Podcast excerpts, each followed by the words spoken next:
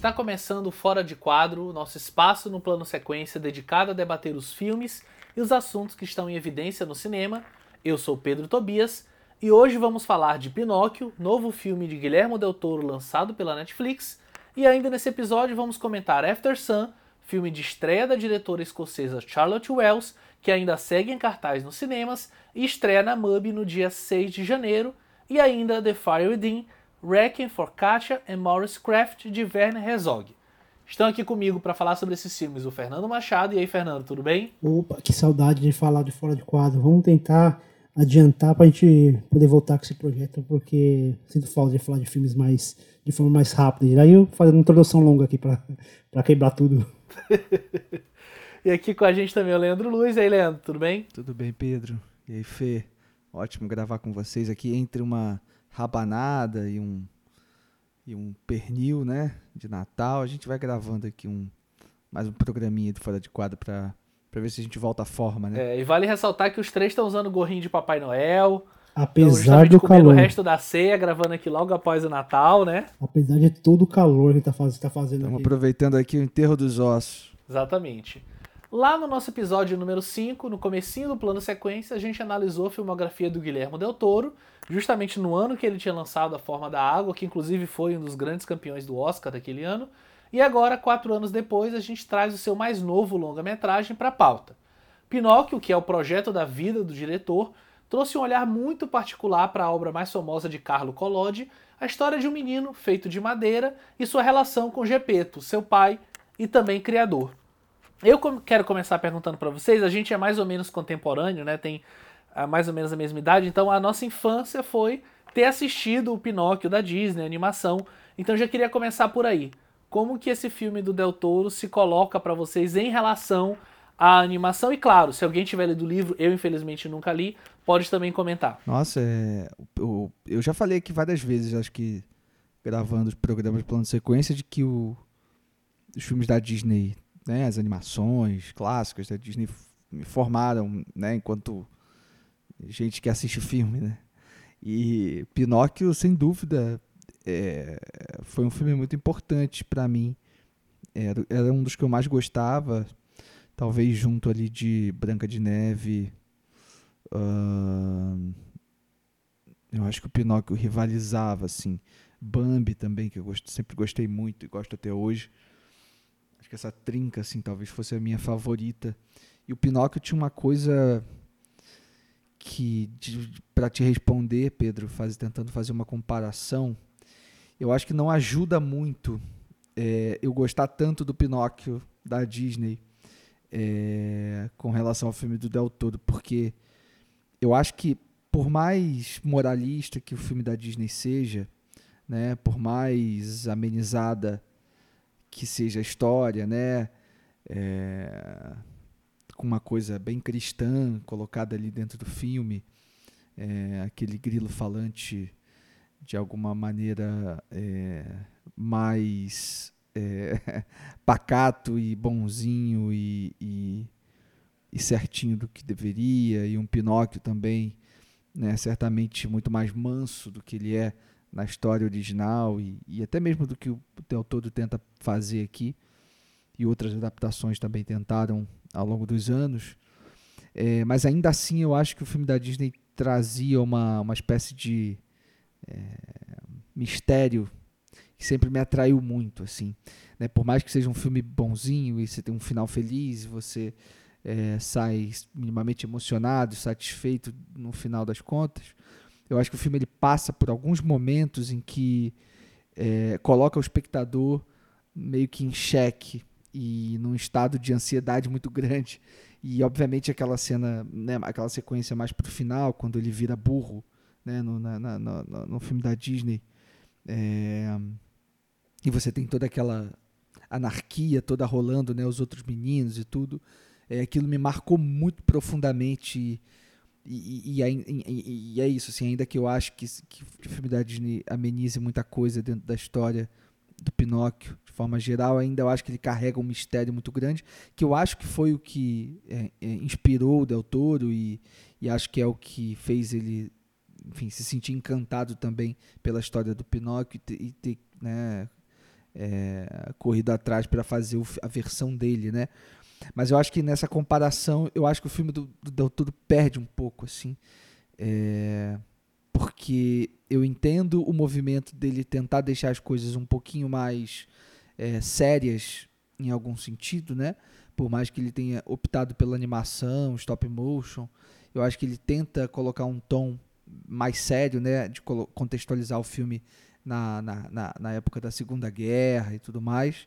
Mas ainda assim, eu sinto falta de um pouquinho mais de, de, um pouquinho mais de anarquia que mesmo o filme da Disney todo certinho bobinho do jeito que era conseguia ter sabe é, não sei vocês Fernando aí que, que você como é que você você gostava tanto assim do, do filme do Pinóquio também da Disney como é que é ah eu gostava pra caramba não assim eu tinha, eu tinha uma fita cassete eu assistia direto assim o uhum. Pedro brincou que a gente é, que a gente é, tinha. que a gente é contemporâneo fale por si porque eu sou de 85 pô.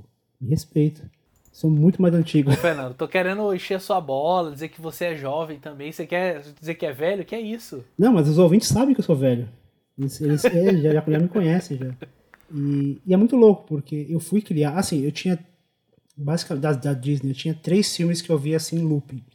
Era o Dumbo, era o Pinóquio e era o Aladdin. Cara, eu assisti em looping, assim, em looping. Assistia um em seguida do outro. Só que o, o, o Pinóquio, ele era um negócio assim, porque é isso que o Leandro falou, dessa questão moralista, é um tipo de filme que ele transcende a obra e, para além de ser uma cultura, talvez desse, desses três que eu falei agora, seja mais pop, tanto que, meu, é muito comum a pessoa falar de mentir, nariz crescer e mesmo sem saber, sem nunca ter visto o filme, conhece minimamente essa história. E uh, isso foi, foi, me levou para durante toda, toda a minha, a minha a, a infância, até perdendo a adolescência, essa história. E depois de adulto, eu meio que esqueci assim, do Pinóquio. Esqueci de geral, assim, tipo, eu esqueci. Tanto que o Leandro falou agora dessa cena do, do burro. E, cara, eu tinha apagado a minha mente, eu não lembrava. E agora, quando ele falou, eu lembrei na hora, assim. Ele bebe, ele fuma, é, é, começa se torna vândalo, assim, começa a quebrar umas coisas. É, é, é bem forte assim essa sequência. Não, até chegar na cena do, do, dos meninos que viram lá burros, né? Na... É um negócio assim, super. Ele foge da escola, é um negócio bizarro. Assim. É, é, assim, é bom a gente lembrar que a Disney dos anos 40 é muito diferente da Disney dos anos 90, por exemplo. A Disney dos anos 40, os anos. O Dumbo, o Dumbo é de 41. É, é um ano depois do Pinóquio. É. Que é de 40. Então, é, é, era, uma, era uma outra linguagem que eles usavam, né? Então, quando a gente fala que ela era, era meio limpinho, cara, não se compara com, por exemplo, com o que a Disney hoje, na questão de, de talvez essa, essa certa sujeira, essa anarquia. Eu acho que o, o que o, o que o doutor ele tenta fazer aqui, é, eu acho que acho que nem é uma coisa tão mais séria assim. Eu acho que ele vai para uma coisa mais mais suja mesmo, uma coisa mais feia não exatamente mais séria, porque eu, eu até acho o, o, filme divertido. O filme ele, ele, ele traz alguns elementos musicais que eu, que eu me fiquei surpreso, assim, tipo, eu não esperava. De verdade, eu assisti. Eu também não, confesso. Me peguei surpreso. Eu achei que não ia ter uma unidade de música, é. assim. Eu até comentei isso quando eu tava vendo o filme. E aí, de repente, começou a ter, assim, né, cenas musicais. E é engraçado que no início eu torci o nariz. Eu falei, hum, você está combinando. E aí teve, um, tem uma negócio muito boa que é quando o, o Grilo ele tenta cantar uma música e aí bate a porta na cara dele e encerra-se ali. É, essa cena é bem legal. E é muito boa. E eu acho legal. O, o, doutor, eu acho que ele, ele se arrisca em tentar fazer essa coisa muito essa coisa mais dark, mais sombrio, mais soturna, essa coisa bem o que o Leandro falou, sério, mas assim, até não sei se sério seja a palavra correta, mas uma coisa mais mais sisuda, mais suja, mais dark, mas eu acho que ele não perde essa, esse humor. É, é um humor menos, menos galhofa, assim. Eu acho, por exemplo, o personagem do Pinóquio, esse, esse jeito completamente é, rebelde. A gente, está tá falando de uma criança, né? De uma criança que sequer passou pela, pela, pela infância, porque é, uma, é um ser que foi criado ali que não tem memória, que não tem. Ele não tem nenhum tipo de. Ele não teve nenhum tipo de educação é, os sentimentos e tudo que ele, que, ele, que ele vai vivenciar é a partir daquele momento, então ele não tem qualquer tipo de bagagem. E isso torna o personagem, apesar de muitas vezes ser irritante pra caramba, que ele é um personagem muito irritante, é, eu consegui achar divertida a forma como ele lidava, essa inocência dele, né? essa coisa dele dele não, não, entender o papel dele ali, essa coisa dele amar é, de forma incondicional o Gepeto, mesmo sem que o Gepeto tenha feito nada para ele, mas ele foi, como ele foi uma obra feita pelo Gepeto, então ele tem esse amor incondicional, mesmo nem entendendo o que é esse amor.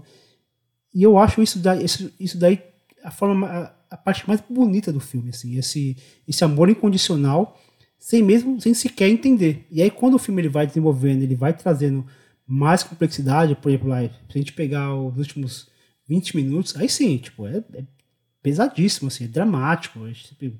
A cena final é de chorar, é de acabar de choro.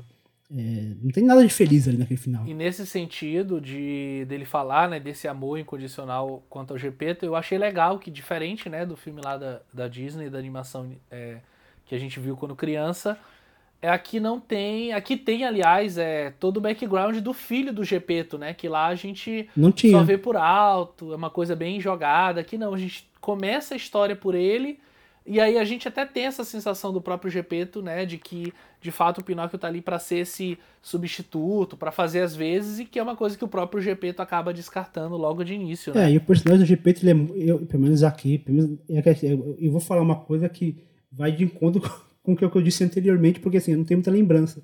Mas a minha lembrança do Gepeto não era um personagem tão multidimensional como é aqui, no filme do Pinóquio do, do Del Toro. E isso me encantou demais. Ah, não, isso com certeza demais. não, é. Não, é, é. Eu acho. O, o, o, que eu, o que eu acho mais legal no, no, nesse, nesse novo filme do, do Pinóquio, né? né de, que, que, aliás tem um título, né? Colocando o Del Toro é. na, no título, né? Guilherme Del Toro e Pinóquio, né? Que, que, eu acho, que eu acho curioso, assim. De início eu não entendi muito bem, mas vendo o filme é, faz sentido.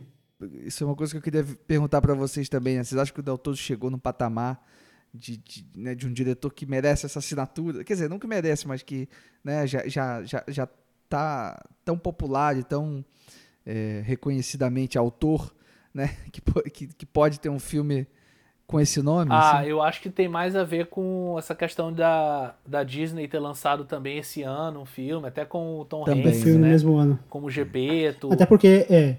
Não, e outra, ele lançou um filme com o Zemeckis que a gente não tá falando de, de um diretor qualquer, assim. Então é um Exato. É, é um filme, é um filme que traz um peso. Apesar do. do tá marcando ali que, que, é um filme do, que é um filme dele, não um filme do, do. Então ele tá marcando, né? Voltando ao assunto personagens, né? Eu acho que o, o barato desse filme novo é justamente essa dimensão que ele dá para personagens que tinham uma função muito acessória, né, no filme da Disney, né? A começar pelo Gepeto, que, que de fato no, no, na Disney ele é, é, um personagem que está ali no início, logo ele some, né? Fica lá, enfim, engolido, é engolido pela baleia e nunca mais, assim. E aí a gente só vai ver ele no final.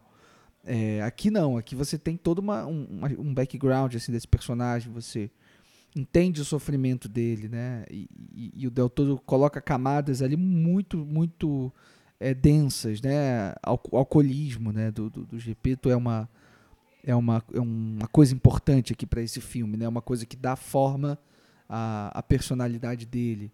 É, e depois vai dar forma também ao relacionamento dele com o próprio Pinóquio, que é um relacionamento absurdamente complicado, né? Ele tá, ele olha para esse, esse, esse ser que ele acabou de criar e ele não reconhece o filho dele no primeiro momento, né? Então isso é muito, é muito triste ver, né? E essa relação deles dois sendo construído aos poucos e, e, e, o Gepeto não aceitando né, o Pinóquio do jeito que ele é. Eu acho que essas são, esses são os maiores avanços. assim. E além do Gepeto, tem também o, a, a, própria figura do, do grilo falante, que é, que é ótimo aqui, né? É, uma, é, um, é um personagem também muito bom. assim. E, e, e, eu acho que a grande também sacada é a, é a forma como ele uhum. apresenta a fada azul, né? Que no filme da Disney era literalmente uma fada azul e aqui ele, ele, ele corta ao meio né, essa personagem e apresenta para o público é, com duas facetas, né? É, que, e, e, é muito estranha, né? Essa, essa criatura, né? Tanto a criatura que fala com o Pinóquio, né? E que aquele espírito, né? Que dá vida ao Pinóquio, uhum. quanto a morte, né? Ou aquela espécie de esfinge, enfim, que, que o, o Pinóquio encontra várias vezes é, quando ele, quando ele, nas vezes em que ele morre no filme, né? Eu acho que até a escolha do live, do live action, falei besteira, até a escolha do stop motion faz muito sentido para a proposta que o, diretor quer trazer, porque, não sei se vocês, vocês viram, tem um documentário que, que, que foi feito, lançado junto com o Pinóquio, que é tipo um make-off, assim, do Del Toro falando sobre, sobre a, principalmente sobre a, sobre a criação, sobre a, a direção artística, e ele fala ali que o, todo o conceito visual do Pinóquio surgiu de uma pinha. E aí, essa, e essa pinha, inclusive, ela aparece diversas vezes no, no, no filme, e aí ele fala sobre essa pinha, essa pinha perfeita. Parece, sim. Então, assim, mesmo uma pinha perfeita, você olhando ela, você vai ver que ela não é totalmente simétrica, assim. Ela tem só, ela tem é, pontas que são maiores que a outra, às vezes pode ter uma, uma rachadura, assim. E a concepção do Pinóquio desse jeito imperfeito, para mim, foi o, o, grande achado do, do Del Toro, assim, criar um, um personagem que ele é, é, não simétrico em todos os sentidos. Não sei se incomodou você, mas foi uma coisa que me incomodou ao longo do filme, né? Enfim, não sei é, até que ponto isso é algo pessoal, mas para mim o cerne do Pinóquio, né? Obviamente tendo visto ele quando criança, era ele querer de fato ser o menino de verdade, né? Ele querer é deixar de ser um boneco de madeira e ser uma criança de verdade, enfim, para que ele pudesse de fato se encaixar naquele universo. E isso não existe aqui no filme do Del Toro, né? Em nenhum momento isso é um problema para ele, ser ou não um menino de verdade. Ele quer só ser de fato aceito e acolhido pelo Gepeto, né? O foco dele sempre foi esse. E, inclusive, tanto isso é verdade que até a decisão dele de sair da casa do, do pai e ir lá com o, o circo, enfim, acompanhar eles é muito nesse sentido, né? Ah, eu não quero deixar as dívidas para ele, eu vou lá e vou mandar dinheiro, ele vai se orgulhar de mim e vai me aceitar de volta. É, eu acho que o doutor ele parte de uma de um entendimento que é meio contemporâneo, né? De que hoje em dia existe uma aceitação maior, existe uma, uma existe uma demanda de aceitação de não de você tentar ser uma, uma outra pessoa. E aí você pode se aplicar a qualquer grupo, seja de, de uma pessoa é, que não aceita o próprio corpo, que não aceita o próprio cabelo, que não aceita a própria orientação sexual, que não aceita, que não aceita a própria. É, sei lá, pegar qualquer, qualquer tema assim que a gente vai poder enquadrar. Não que isso esteja no subtexto do filme, é, acho que é mais uma atualização de uma contemporaneidade dessa, dessa autoaceitação. Eu acho, que, eu acho que ele partiu por esse lado, até como uma forma também de desvincular o Pinóquio dessa dessa tentativa de sempre você querer ser algo para se encaixar em uma situação. Quando, na verdade, a gente sabe que viu, a gente não deve, a gente não deve se, se mudar nossa, nossa, nossa essência para se enquadrar em nada. Eu acho que essa foi só uma forma de atualizar o tema. Eu, eu estranhei, mas foi um estranhamento tipo de que eu não esperava aquilo. Mas no final eu achei bom, assim, eu acho que foi uma atualização válida, porque a crise dele de virou uma coisa muito mais pessoal, assim. A aceitação de você ser um menino de verdade é uma coisa muito ampla. É para você ser aceito numa sociedade inteira. Você querer ser aceito pelo próprio pai é uma coisa muito mais pessoal, é uma coisa muito mais interna, é uma coisa muito mais é, íntima. É uma coisa que você consegue resolver ali dentro daquele, dentro daquele, daquele espaço físico da casa deles. Eu acho que faz até mais sentido ele querer. Até porque, de alguma forma, não faz sentido ele querer ser um menino de verdade uma vez que o próprio Gepeto o rejeita como filho, né? Uhum. É, e, e, assim, não só ele o rejeita como filho, mas assim, naquela cidade inteira ali, e aí vem uma outra mudança do Del Toro, que é trazer essa, essa, esse tema do, do fascismo, ninguém ali se importa que ele seja um, um boneco de madeira. O que, se, o que eles importam é ele ser obediente ao, fascista, ao fascismo. É ele ser obediente, obediente ao Estado. Tanto faz se ele é de madeira, se ele é de plástico, se ele é, se ele é de algodão, desde que ele sirva ao fascismo, desde que ele sirva, desde que ele sirva aos objetivos é. de, de, Mussolini, de Mussolini. Eu acho que isso também muda um pouquinho. Acho que nem, nem faz sentido ele querer ser de verdade, uma vez que os próprios personagens ali não se importaram de ele ser de madeira ou não. É, a, a, metáfora da marionete fica muito mais forte aqui, né? Eu acho essa escolha acertadíssima dele situar o, o a história né, do, do Pinóquio ali bem na, na, na, no momento em que o fascismo está tomando conta, né? É, sobretudo na Itália, né? E é muito legal assim ver como que o como que o Pinóquio se comporta diante dessa dessa dessa coisa assim, né? Porque como vocês falaram, ele é um, um personagem é, que começa nasce oco, né? Ele nasce completamente vazio de, de passado e, portanto, também de consciência, né? E, e eu acho que isso serve tanto assim, né, para essa essa metáfora da marionete, para essa ideia de você servir a um ideal que às vezes você nem né, tá pouco se lixando, você não sabe do que se trata, mas você está servindo a ele, né? Dependendo da atitude que você toma. E eu acho que é tanto, tanto as cenas em que o Pinóquio tá ali é, naquele vaudeville, né, naquele circo ali, itinerante, quanto nas cenas em que ele de fato está servindo ao, ao fascismo no, no, no, exército, né, eu acho que são muito boas para a gente entender isso, né, de que qualquer pessoa desavisada pode estar tá servindo a algo que ela não necessariamente queira ou, ou não está exatamente ciente daquilo, assim. E eu acho que o, que o Del Toro faz esse filme dessa maneira, obviamente comentando os últimos anos, né, de, de... comentando o Brasil de 2018 para cá. É, exatamente, assim, não só o Brasil, né, cara, o mundo inteiro, assim. Para tudo quanto é canto que você olha, você vê extremas direitas se manifestando e tomando poder e e isso é muito, muito grave e certamente influencia né, a, a cabeça de quem está contando histórias hoje. Então eu acho que isso foi muito acertado. Assim. E, e, uma outra coisa que eu acho muito legal assim do, do filme também, para além é, disso que você falou, Fê, da, da, sujeira do filme, eu concordo com você. O filme não é sisudo, não é sério, não é assim. Eu, usei a palavra séria porque acho que é, é, um tom um pouco mais sério, obviamente, do que o, o filme da Disney que a gente estava comparando. Mas longe de ser um filme sisudo. É um filme realmente leve, um filme é, para cima. É, tem os seus momentos de melancolia, obviamente, porque a história pede, mas ele é um filme engraçado, é, fascinante, como era Labirinto do Fauno é, como era como foi a forma da água. É um filme que se encaixa acho que bem na, na filmografia do Del Toro é, do que ele gosta de contar do jeito que ele né? É, é, mas, mas certamente a coisa da sujeira eu acho que é o é o que ele buscou no filme e acho que isso é muito visível né? A, a construção dos cenários a é, o figurino dos bonecos assim é tudo muito é, calculadamente sujo né até porque um filme como esse, né, que levou anos para ser feito, stop motion é difícil pra caralho de se fazer, é, enfim, é uma trabalheira só, então acho que o Del Toro ele quis é, tomar o controle absoluto, né? Acho que certamente é o filme que ele mais teve controle, né, de produção, porque uma animação você você tem que ter esse tipo de controle. Então eu, eu, eu achei muito bom assim ver o ver o Del Toro fazendo um filme como esse hoje.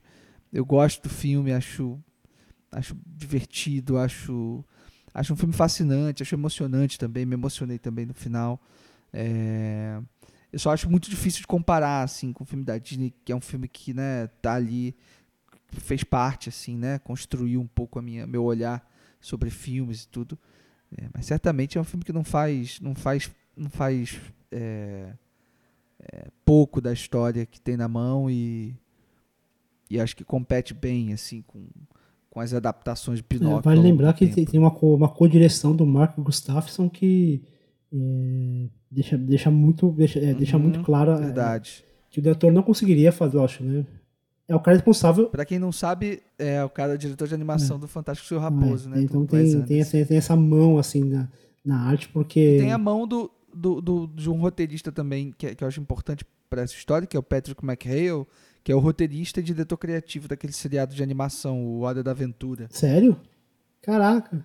Você tava ligado nisso? É, é ele não, é o roteirista não, do filme junto com o Del Toro, claro. A gente poderia facilmente passar uma hora aqui só falando sobre o Pinóquio, né? Mas pra gente já dar continuidade ao programa, só queria propor um exercício antes da gente encerrar essa, esse papo aqui sobre o filme do Del Toro. A gente gravou lá em 2018, né? Até então, incluindo Forma da Água, e aí, desde então, em 2021, o Del Toro lança O Beco do Pesadelo, né, Nightmare Alley, e agora, em 2022, o Pinóquio. Eu queria saber de vocês como que de repente vocês construiriam esse top 3 hoje. Não sei se vocês chegaram a rever alguma coisa dele. E aí eu já iniciando, eu não, não revi nada dele desde então. Inclusive, não vi o Nightmare Alley, até pelos comentários, não quis macular, digamos assim, pra mim a carreira do Del Toro. Na época, o meu top 3, ele era assim, terceiro lugar Hellboy, segundo Labirinto do Fauno e primeiro A Forma da Água. Pinóquio para mim não entra no meu top 3, assim, eu acho um filme menor do Del Toro. É, enfim, é um projeto que, como a gente comentou até na abertura, ele se dedicou bastante. Enfim, era um projeto tal qual a forma da água, algo que ele, algo que ele queria fazer já há algum tempo. Mas eu acho que a minha sensação é de que há muita beleza, de fato, estética. O próprio documentário que segue ele né, na Netflix é muito interessante de ver, mostra de fato o trabalho minucioso mas eu sinto que falta, né, talvez o que faltava ao Pinóquio da Disney, um pouco de alma pro filme. Não que ele não tenha, mas acho que para mim faltou alguma coisa para que ele pudesse de fato se colocar um pouco melhor. Assim, não é um filme ruim, pelo contrário, eu gosto bastante, mas eu acho que ele ainda está longe desses três aqui que eu citei, que compu, é, compuseram e continuam compondo o meu top 3. Você, Fernando? Oh, tentar lembrar aqui o meu top 3. Eu sei que tinha Espinho do Diabo, não vou lembrar a ordem, mas tinha Espinho do Diabo, Labirinto do Fauno e Círculo de Fogo. É, não sei, cara. Não sei, eu, eu, eu, colocaria o Pinóquio abaixo dos três, assim. Porque eu, eu revi lá Círculo de Fogo, eu tenho uma, um carinho, assim, uma paixão por esse filme. Muito, é uma coisa muito, muito emocional, muito sentimental eu tenho por esse filme que quase que ultrapassa o filme mesmo. É, Cronos eu, eu gosto bastante, mas eu revi e não sei. Não sei se, se, se, cresceu comigo, se caiu. O restante eu não vi, não vi mais nenhum, nenhum filme do Del Toro. Mas o Pinóquio mexeu muito, assim. E eu colocaria ele, assim, quase como uma menção honrosa entre o Espinho do Diabo, o Labirinto do Fauno e Círculo de Fogo. Porque o Labirinto do Fauno é, é, um negócio, assim, é assombroso o que eu amo esse filme. É, é um negócio que se eu pudesse ver esse filme todo dia, eu veria. Então é, ele é o concurso, não tem, não, não tem competição com ele. Círculo de Fogo eu tenho um, um carinho, assim, muito emocional com ele. E Espelho do Diabo é uma obra assim que é, também mexeu muito comigo. Então eu não mexeria nesse top 3 anos, mas eu colocaria ali 3,5, 3,45, mais ou menos é, ali. Eu, eu, eu acho que eu não colocaria ele no meu top 3, não. É, mas eu gosto do filme, acho que ele tá. tá eu, eu, eu, gosto muito do autor, assim. É, acho que de fato o único filme que eu não gosto real, assim, que eu acho fraquíssimo e gostaria que não tivesse existido, é o Beco do Pesadelo, que é esse filme anterior dele, né? Entre o Forma da Água e o Pinóquio. Eu acho que é um filme, enfim, até poderia ter feito né, um fora de quadro sobre ele aqui, resgatando a, a, memória do programa do Del Toro, mas eu acho que nem merecia, assim. E, e, e enfim, é, é, acho bem fraco, assim. Eu sei que tem, teve gente que gostou e tudo, mas eu acho um filme muito ruim, assim. Parece que o Del Toro se deslumbrou com o sucesso que ele teve na forma da água, ou a liberdade criativa que o estúdio deu, não sei. Mas, é, de fato, não, não, não, é um filme que não, não, não, não consigo engolir. O, o, o Pinóquio não, assim, eu acho que o Pinóquio ele se encaixa perfeitamente assim, na obra do, do, do Del Toro. Eu acho que ele poderia tá muito bem aqui, qualquer poderia ser muito bem comparado assim com, com a maioria dos filmes dele, só que de fato os meus favoritos continuam sendo aqueles é, que, eu, que, eu, que eu tinha assim quando eu gravei esse programa aí há uns quatro anos atrás, né? Acho que o Espinha do Diabo é, segue sendo meu favorito dele. É, acho que essa, esse, todo esse contexto, aliás, político que ele recupera aqui no Pinóquio, né? Por mais que sejam contextos diferentes, mas em que a política está muito forte na, na trama, né? É, aqui no Espinha do Diabo e também no Labirinto do Fauno tem, né? A coisa da Guerra Civil Espanhola, né? É, na verdade, eu acho que, que o Pinóquio acaba pegando muito dos temas que ele já tinha esboçado ali no, em A Espinha do Diabo e Labirinto do Fauno. Certamente. E claro. visualmente tem muito é. de Hellboy também. Mas eu, eu, eu, eu, acho que ele ainda não está né, junto desses filmes que, que, que, me, que, me, que me movem mais, assim. Mas não sei, de repente numa futura revisão. Mas eu acho, acho bonito, assim, achei. É um jeito bonito de, de fazer um filme como esse. Eu acho que é legal de ver o Del Toro se divertindo e, e, e podendo realizar um sonho, assim. Tipo, não tem como não ficar feliz. Aliás, desculpa. não tem como não ficar feliz vendo as fotos do Del Toro se- segurando aquele bonequinho de festival em festival, né? Assim, é, É lindo, né? é muito maravilhoso. Então é isso, gente. Pinóquio tá disponível na Netflix. Pra quem ainda não viu, corra lá pra ver. Comenta aqui o que, que você achou. Quem já viu também, fala se você concorda, discorda do que a gente falou aqui hoje. E vamos partir pro nosso próximo filme da pauta, também o lançamento, After Sun, de Charlotte Wells.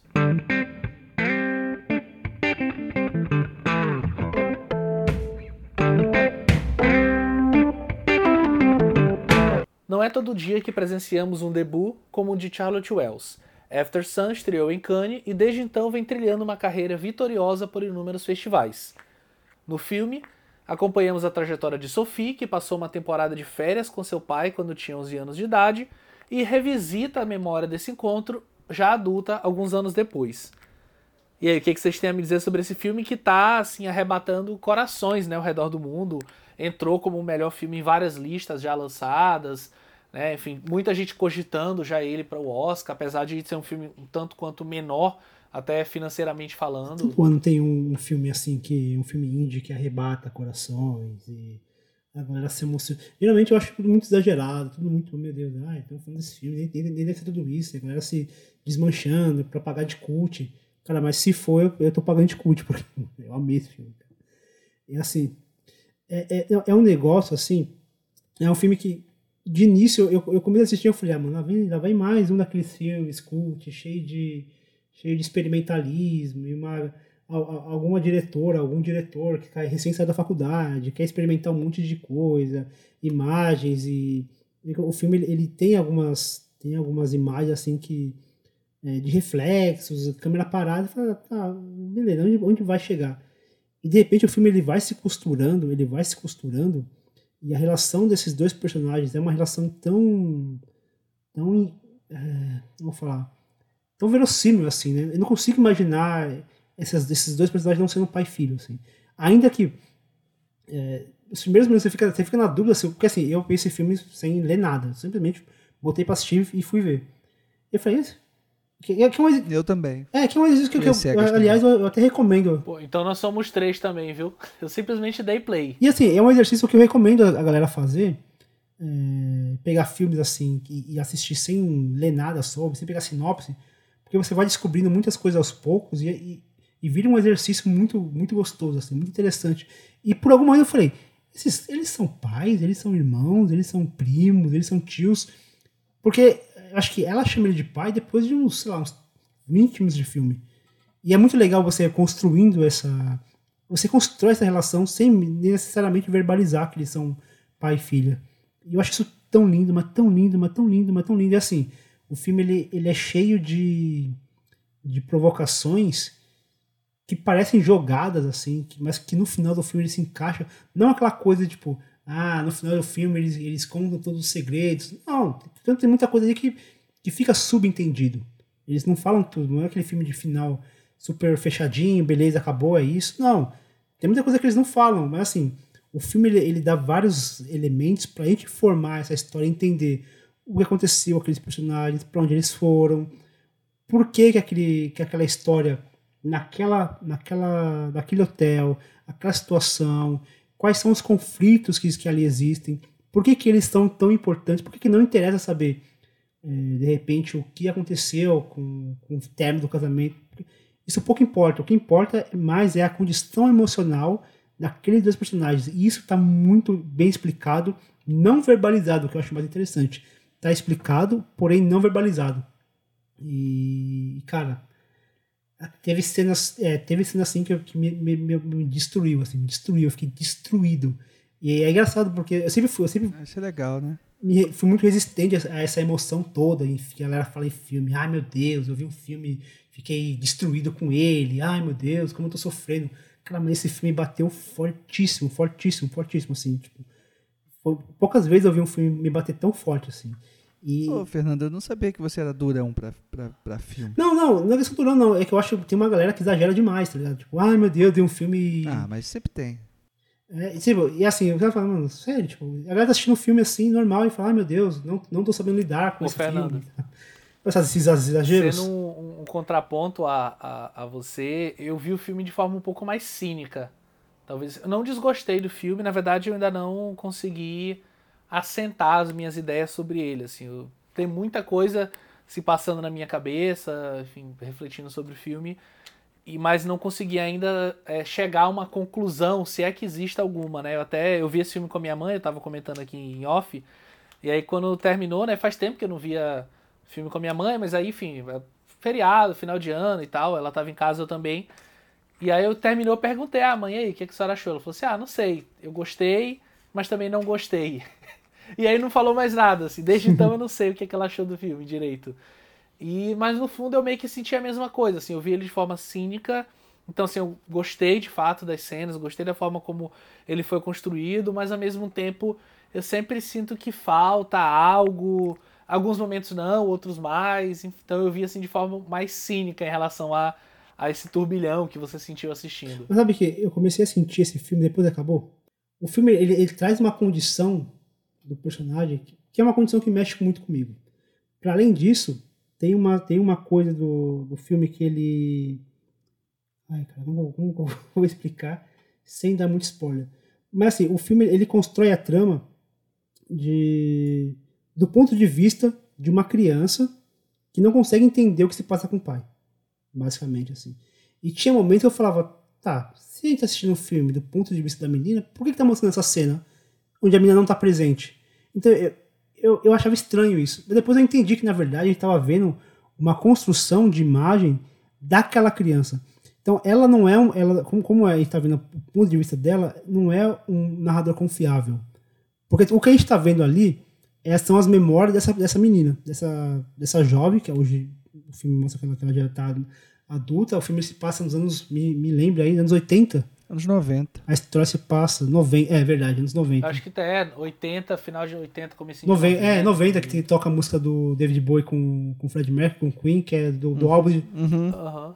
Ô, ô, Fernando, só um comentário rapidinho. Eu acho que isso que você falou da, das memórias, ser uma construção dela como protagonista, é imprescindível pra gente compreender Exatamente. melhor o filme, né? Exatamente. E foi aí. E foi, mas assim, essa, essa percepção eu só tive depois. Eu vi o filme, foi engraçado, assim, o meu exercício, vou contar assim mais ou menos como foi. Eu vi o filme no sábado de manhã, e aí eu vi o filme, pá, acabou, acabou era meio-dia, meio-dia mais ou menos. E no dia eu tava sozinho em casa, acho que, acho que a Vi foi fazer alguma coisa, eu tava sozinho em casa, falei, vamos no Sesc. E aí eu fui, assim, sem fone de ouvido, nada, só pensando no filme, assim, só no Sesc, tal, de boa, de boa. E aí comecei a pensar tanto no filme, e aí, comecei, e aí comecei a fazer essas, essas conexões, e comecei a pensar, e comecei... E assim, o filme ele foi ganhando vida, cara, que eu não consegui não chegar em casa e rever o filme. Foi um bagulho bizarro, assim, bizarro. Eu cheguei em casa e botei o filme pra ver de novo. E aí, foi aí que eu tive essa percepção. Pô, é, a gente tá lidando com a memória de uma personagem. Então, se muitas vezes a, a linha do tempo parece meio desconexa, muitas vezes os eventos parecem que, que é um salto ali, meio que desorientado, de, de, um salto de tempo. Às vezes você vê um personagem que ele tá ali no bar, de repente, na cena seguinte ele já não tá mais lá, de repente ele volta para aquilo, porque a gente tá acompanhando essa memória dessa, dessa personagem que passou por um trauma. E quando a gente, quando a gente vê, quando a gente sabe que a gente passa por um trauma, a, a memória ela fica, ela fica muito fragmentada. E acho que isso, para mim, é o que é o que me pega no filme. É, é essa honestidade de lidar com, com essa memória dessa personagem.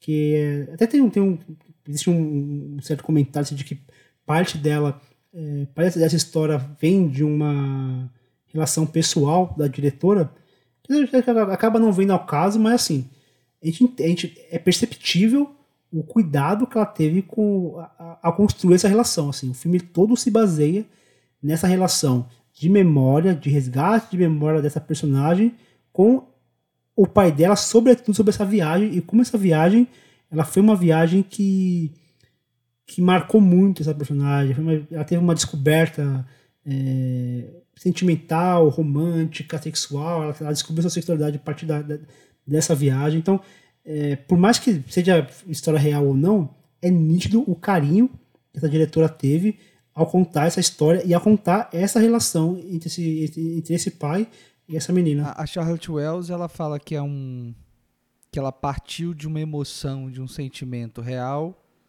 é, para construir acontecimentos e eventos dramáticos fictícios, né? Então, o sentimento, né, de uma filha que tem que lidar com a memória de um pai, é, é real, né? Segundo ela. Mas os acontecimentos são fictícios, e é isso. Ela construiu o filme é, com essa sensibilidade, né? E acho que foi uma surpresa muito grande, assim, o After Sun para muita gente, para mim também, porque ele vem do nada, né? Assim, quer dizer, o filme estreou em Cannes, é, e mais uma diretora que é isso, não, só tinha feito, acho que curtas antes, né? Acho que o seu primeiro longa dela. E é muito bonito, né? Como ela constrói essa, essa, essa memória é, não falsa, mas uma memória que, que oscila, né? E, e, como isso é materializado no cinema é muito bonito. Eu acho que os, os dois atores estão né, muito bem. Tanto o, o Paul Mescal, né, que é esse ator é, meio revelação, né? Ele fez aquela série Normal People é, recentemente, né? Que foi um, um sucessinho e tal, muita gente viu, né? É, baseado no livro da Sally Rooney. E pois é, e ele, e ele, pô, tá, ele tá, tá muito bem aqui fazendo esse pai é, muito jovem e sem saber direito como lidar com essa filha de 11 anos e, e a relação dela também, né, de estar tá ali naquela situação, passando férias. Me lembrou muito quando eu comecei a assistir o filme e comecei a entender que, que era uma relação, né, pai e filha. É, eu achei que ia para um caminho meio um lugar qualquer, o Somewhere do, do da, da Sofia Coppola, né?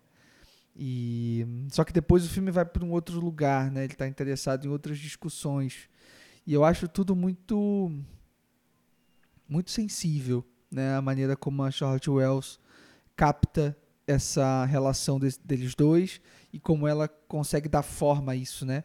A coisa de usar as fitas VHS, é, tanto o ato de filmar, né, da menina com o pai, quanto o ato dela rever essas fitas, acessar essas fitas depois de adulta, é tudo muito foda, né? E tem aquele plano final, quer dizer, não final, mas na, na, na parte final do filme, em que você tem um, a câmera girando no seu próprio eixo, né? Fazendo praticamente um, um, um 360 graus ali, né? Faz um giro, acho que completo, pelo cômodo e como ela passa da, da, da do presente para o passado, né, no mesmo plano, que é bonito demais, né? Acho que esse plano sintetiza muito o que é o filme e, e, e esse vai e vem é muito interessante. Por mais que eu acho que talvez seja um pouquinho desequilibrado, eu acho que eu gostaria de, de ver um pouco mais essa essa essa coisa de intercalar entre presente e passado, mas é bonito demais, assim, é um filme que emociona mesmo e, e a forma também como ele é, como, é, como, a Charlotte Wells conta isso encaixa perfeitamente nessa história que ela tem na mão, assim. E, e eu acho legal que ela não se deixa também é, se perder nas próprias memórias, né, na própria vida dela. E acho que ela faz um, um filme e é isso, assim. É, esse aqui é o meu filme e, e, e bola para frente, assim. Por mais que tenha a ver com a minha vida, é, que tem aí que, um que é autobiográfico e tudo mais, mas não, isso é um filme e lidem com ele da forma que vocês quiserem, assim. Acho isso uma postura legal dela. É, tem aquilo que a gente comentou, e tava até comentando em off, né, Leandro, sobre como os anos 90, a nossa relação com as imagens dos anos 90 era totalmente diferente da relação que a gente tem com a imagem hoje, né? Porque hoje a imagem é, é, virou uma coisa banal, né? Tudo que a gente faz é, é filmado, gravado a, a, a exaustão, então, uma imagem dos anos 90, ela tem um, um valor diferente, né? Ela, tem, ela carrega consigo uma emoção diferente do que as, as imagens que temos hoje. Né? Então a gente pode partir para o próximo filme da pauta, que também é uma revisita a um plano sequência anterior. Vamos falar sobre The Fire Within, dirigido pelo alemão Werner Herzog. O novo filme do diretor alemão Werner Herzog estreou em setembro no Tellerud Film Festival nos Estados Unidos e traz como protagonistas as imagens de arquivo captadas ao longo de anos por Maurice e Katja Kraft, dois cientistas cineastas que deram suas vidas em nome do conhecimento sobre vulcões. A obra do Herzog foi tema do plano sequência de número 54. E aí eu quero começar antecipando um papo que eu até tive com, com o Leandro, a gente, enfim, marcou uma gravação, acabou dando certo, e aí a gente comentava sobre como a expectativa, né, inicial do filme era que não fosse um filme bom, né? assim, um filme para TV sobre pessoas que iam lá ver vulcão. Então tinha tudo para ser, sei lá, mais um filme do National Geographic, assim, todo filme padrão, assim, mas eu acho que o Herzog ele consegue transformar esse filme de uma forma absurda, assim. Quando a gente percebe, a gente não está mais de fato lidando com vulcanologistas que vão lá recolher pedras e fazer experimentos, e sim meio que entendendo quase como o cinema surge. É uma sensação quase de é, mito da caverna, assim, de como eles passam, né, de cientistas que vão catalogar o seu serviço, vão mostrar o seu serviço de forma filmada, para cineastas construindo alguma coisa e dando sentido para é, algo que às vezes nem é real, mas que para eles é porque foi construído assim, né?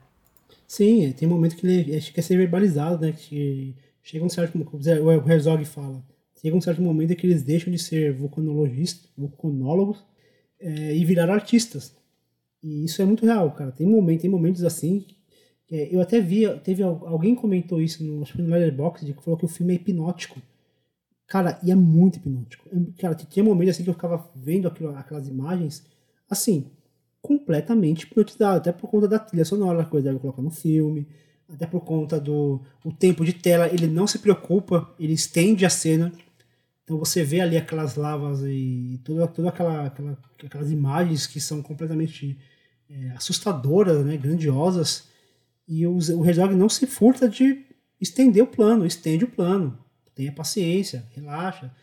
Eu até comentei em off que eu tive dificuldade porque eu estava numa época muito, muito agitada e eu não estava conseguindo me concentrar no, no filme. Então eu tive que pegar um dia com calma, sentei e assim, é, é, é isso, né? É, é, é aquela, aquela, aquela dança, né?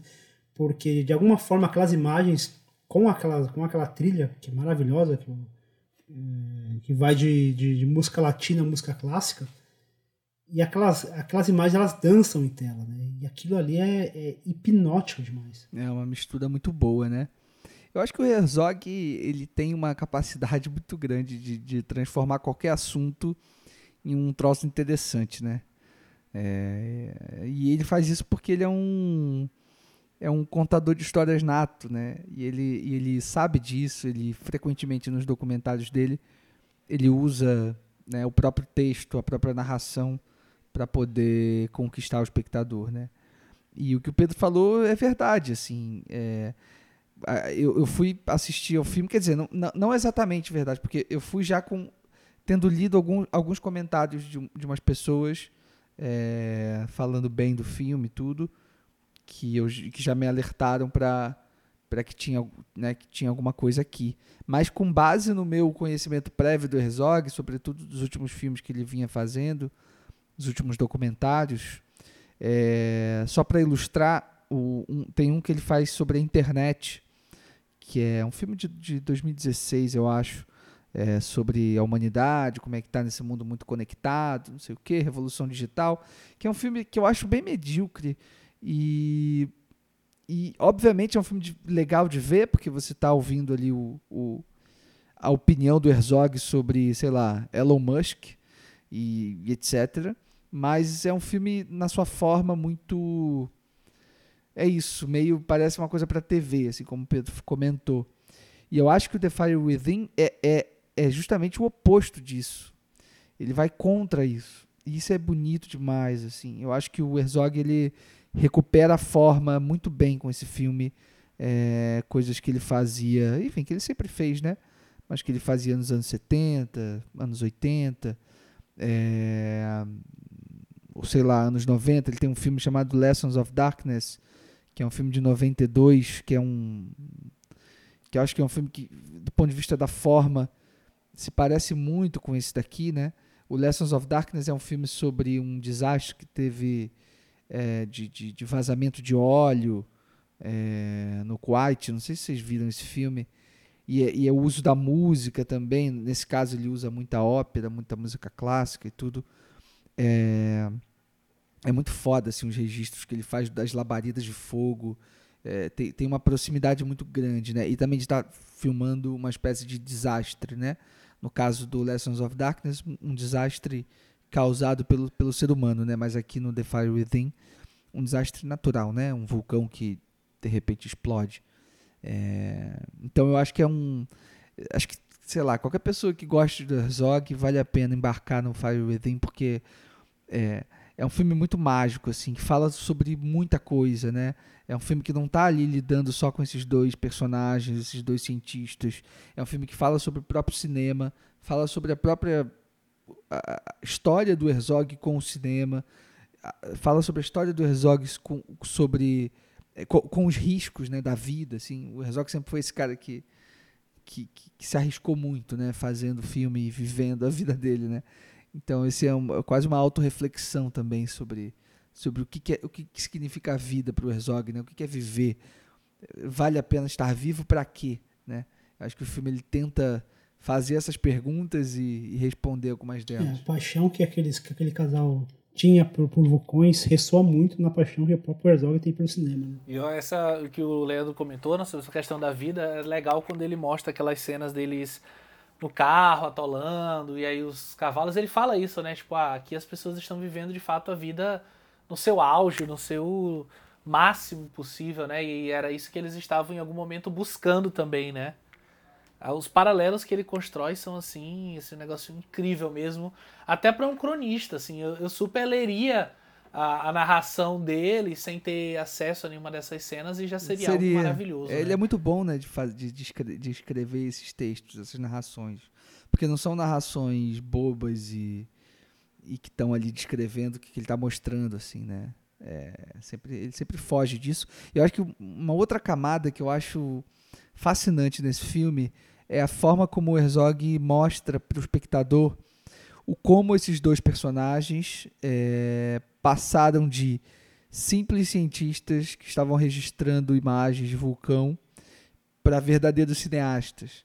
Né? isso é muito legal. assim O Herzog, em determinado momento, se dedica é, a contar como que a, a, o Maurice e a Katia, como eles passaram a olhar, a, a, a mani manipular a câmera é de uma forma bom. diferente, né? Apontar não só para o vulcão, mas também para os arredores, para as pessoas, para as consequências da, do evento, né?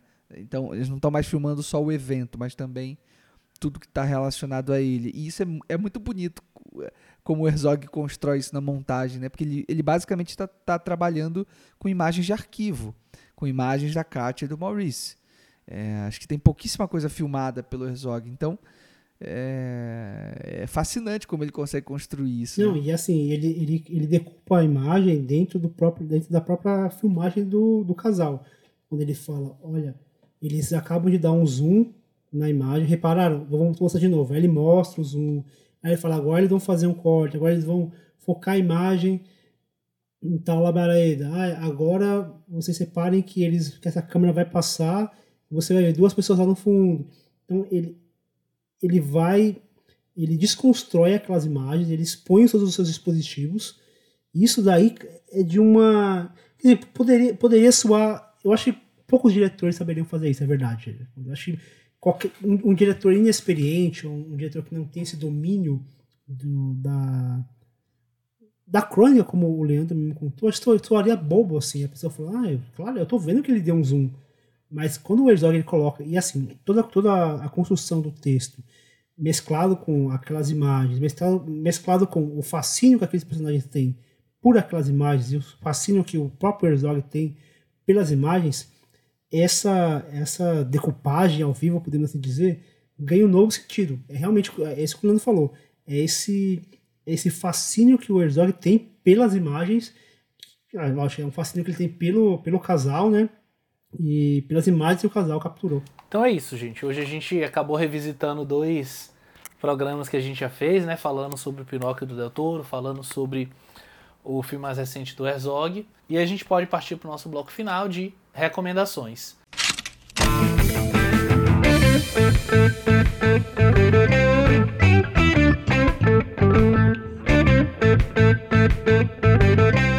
Você, Leandro, o que, é que você traz hoje pra gente? O que, é que você indica para os nossos ouvintes aqui nesse finalzinho de 2022, começo de 2023? Cara, então, eu vou, eu vou trazer é, duas dicas de, de, filmes. Uma que tá. de um filme brasileiro que está em cartaz.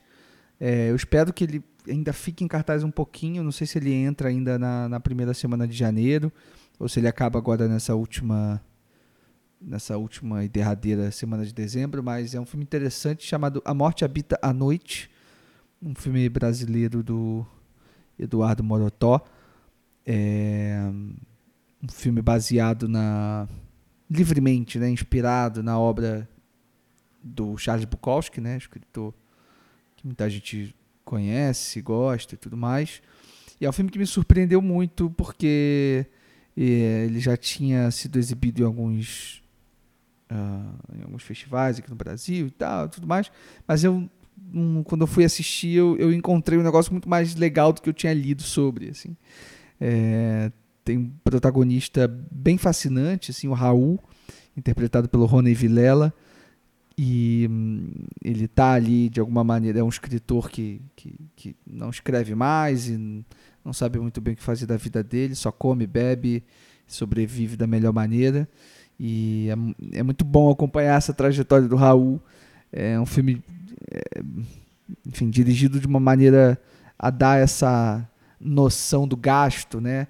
dá essa noção do, da decadência assim muito própria da, da, obra do Bukowski. E acho tão difícil assim de filmar Bukowski. Já vi vários curtas metragens é, baseados na obra do Bukowski que eu acho bem ruins assim. Eu acho que o, que o Eduardo conseguiu conseguiu fazer jus um pouco é, aos livros do Bukowski aos personagens do Bukowski. E um outro filme que eu queria indicar é, é um filme que eu estou assistindo porque que eu assisti agora porque tô me preparando para gravar um, um episódio do, do Um Disco, Um Filme, que é esse podcast que eu gravo com, com um amigo, né, com o Gabriel. Ô, Leandro, você ensaiou essa, essa fala deixa sempre aí? de um filme com... pra fazer uma, uma auto-recomendação. Não, pô. Não, tô brincando. Não, é, é, sempre, é sempre bom fazer um jabá, né, de, do, do, do, nosso, do meu outro podcast, né, já, mas eu já fiz antes, né, a primeira vez que eu falo do um disco um filme, mas é, mas é sempre bom. É, que a gente tá, a gente vai gravar um programa sobre com, com um filme de, de um filme do do Hong Sang-soo. E aí eu tô, né, que é um diretor sul-coreano, tá, né, muita gente deve estar tá ouvindo aqui deve conhecer. É, mas para quem não conhece, é um diretor que começou a filmar ali no no no ainda nos anos 90, né, meados dos anos 90, e ultimamente ele, né, pelo menos uns 10 anos para cá, ele tem sido um diretor muito prolífico, né? Um cara que, que filma muito, chega a fazer dois, três filmes por ano. E aí, os filmes do Hong Sang-soo eu vi mais ou menos ali de 2012, ali a partir do In Another Country, que é um filme dele que foi muito visto, né, com a Isabelle Huppert. É, a partir de então, eu acho que eu vi todos os filmes dele, né? A gente vai falar sobre o Certo Agora Errado Antes, que é um filme de 2015. É, mas desde então eu, vejo tudo assim do Hong Sang-soo, mas eu me deparei com os filmes antigos dele, desse início de carreira que eu ainda não tinha visto. E eu me surpreendi muito assim com, com, com o que eu estava vendo. E aí esse filme que eu queria indicar era para a galera que gosta do Hong Sang-soo, mas ainda não teve oportunidade de correr atrás do, do, dos filmes mais, mais antigos dele, né, dos primeiros filmes, que eu acho que já dão ali toda uma noção do que ele vai fazer em seguida, que eu acho muito foda, assim. E um dos filmes eu acho que, que, vale a pena indicar é um chamado O Poder da Província Kangwon, que é, um, que é o segundo longa dele, da verdade. É, eu não indico o primeiro, porque o primeiro ele é um pouquinho diferente, assim, é um, é um filme que não foi escrito por ele, é, ele só dirigiu, tinha, uma, tinha um outro contexto e tal, mas esse aqui, o, o, o, esse filme, esse segundo longa dele, já é escrito por ele, já tem toda uma né, uma pesquisa, uma, uma obsessão ali com a utilização de planos longos, de, de planos sequências, de é, gente bebendo e conversando, relacionamentos, homens meio escrotos, e enfim. É, vale muito a pena correr atrás desses filmes anteriores dele e vale a pena começar por esse aqui. Vou agora passar a minha recomendação, já que a gente falou do Del Toro hoje, né? Quero recomendar uma série, né? Uma série antológica que não é dirigida por ele, mas é enfim, produzida, criada por ele, que é algo meio além da imaginação, então assim, é antológico, cada episódio tem uma história fechadinha, é, assim, é o média praticamente um, um, filme mesmo, assim, tem episódios de 40, tem episódios de 1 hora e 10, 1 hora e 20, né? É, enfim, quero recomendar a série toda, ela tem uma apresentação do próprio Del Toro, então são histórias que foram curadas por ele, é, cineastas, muitos em início de carreira que ele acabou puxando para esse projeto e especialmente eu quero recomendar o episódio número 3, que é a Autópsia, que é dirigido pelo David Pryor, que surgiu ali em 2020 com o filme O Mensageiro do Último Dia, ou The Empty Man, né, do título original. E é um episódio, assim, para mim, sensacional. Assim, eu gosto de vários episódios, mas acho que esse é o meu favorito. É, protagonizado pelo F. Murray Abraham, que tá, assim, maravilhoso. Esse episódio especificamente fala sobre um legista, né, já praticamente aposentado, que é chamado para uma cidade para fazer uma autópsia é, a fim de descobrir o que, que aconteceu depois de uma explosão em uma mina. E aí a gente vai acompanhando tanto a autópsia daqueles corpos né, que estão lá, quanto o que acontece até chegar àquele ponto. E aí, obviamente, como a gente está falando de uma antologia né, voltada para o mistério, para o terror, então a gente já meio que consegue imaginar o que que está por vir. Então é um episódio que eu recomendo muito, assim como toda a série, que assim como o Pinóquio está também disponível na Netflix. Você, Fernando, qual a sua recomendação hoje? Gente, eu vou de um, um álbum que, na verdade, esse foi lançado já faz um tempinho, só que eu só parei para ouvir agora, eu tinha deixado na minha lista né, para ouvir, e eu só consegui ouvir agora, que é o álbum novo da Laide Costa. O nome do álbum é O Que Meus Calos Dizem Sobre Mim. A Laide Costa, a Laide Costa é uma, podemos dizer, uma sambista, bossa novista, que foi contemporânea de Vinícius de Moraes, de Antônio Carlos Jobim, aquela turma toda. E assim, ela tem uma carreira bem, bem ativa, assim, só que esse álbum, ele, ele tem uma. Ele é quase como se fosse. Não chega a ser uma compilação, porque são, são é, canções novas, mas dá um resgate de tudo que a, que a Laide já fez a carreira dela toda, tudo que ela já passou, por tudo que ela já passou. E esse álbum ele foi produzido pelo MC. Teve, teve, mais alguém que produziu com ele, mas eu lembro que teve a produção do MC, que teve algumas músicas que foram até compostas pelo MC. É um álbum curtinho assim, 35 minutos mais ou menos, oito músicas, e é assim, é um show, é um absurdo o, o que é uma, uma cantora de 80 e poucos anos, já com tudo que ela já viveu, e ela se dispõe a, a, a abrir as feridas da sua vida, ela se dispõe a a a pôr pra jogo assim, sabe que, que o, o mundo artístico chega uma, chega uma mulher preta que, que não tem um nome assim tão conhecido e ela põe para cantar e assim, a voz dela tá incrível, lógico, não com a mesma potência de antes, óbvio, mas ela consegue driblar isso com, com uma sutileza, uma doçura na voz.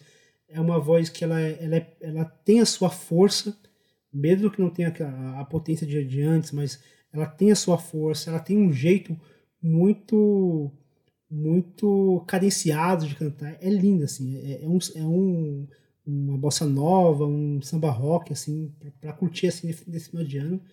Que eu acho que, que vale a pena para além. Excelente dica, Fê. Para além do resgate, né, cara? A gente, a gente vê assim um, um, uma artista que surgiu junto com uma galera ali que. A gente sabe, cara, bossa nova com, com todo. Com todo é, respeito que eu tenho pela bossa nova, tudo, mas, cara, era, era um, um, estilo musical que se fechava ali em grupo de homens brancos privilegiados do Rio de Janeiro. Qualquer coisa que viesse de frente disso, cara, era uma luta para poder fazer parte daquela, daquela turma. E a gente vê uma Laide Costa que vai, sei lá, mais de, de 50 anos de carreira, ainda lançando um disco e um disco bom como esse, pô, é, é maravilhoso, assim, é um privilégio a gente ter uma cantora como essa. Muito bom, Fernando. Então a gente tem Dica para todos os tipos, obviamente os três filmes que a gente debateu aqui estão mais do que recomendados para você aqui nesse finalzinho de ano, começo de 2023. Em nome aqui de toda a equipe, claro, meus companheiros aqui, Leandro, Fernanda, Marina, que não pôde participar, a gente quer desejar, ainda dá tempo, um Feliz Natal para os nossos ouvintes, né? E um Feliz Ano Novo e a gente espera, de fato, ver vocês novamente. Tem mais Fora de Quadro vindo aí, tem plano sequência, a gente está voltando com gás total e, claro, a gente conta para isso com o apoio, como sempre, de vocês. Então não deixem de avaliar a gente lá no seu é, agregador de podcasts. Não deixe de mandar sua mensagem de feedback, de comentar quais filmes você quer ver, quais cineastas você quer ver aqui no Plano Sequência, para que a gente possa seguir com mais gana, com vontade de prosseguir o nosso projeto. Gente, Leandro, Fernando, obrigado demais pelo papo. Cara, foi muito bom. Muito bom voltar a gravar com, com vocês e Fora de Quadro é um é um quadro que é bom te resgatar porque é gostoso, assim, um papo mais leve, mais contraído. Show, querido. É Demais, hein? Beijo para todos. Exatamente, é isso aí, gente. A gente vai ficando então por aqui. Um grande abraço e até o próximo Fora de Quadro. Tchau, tchau.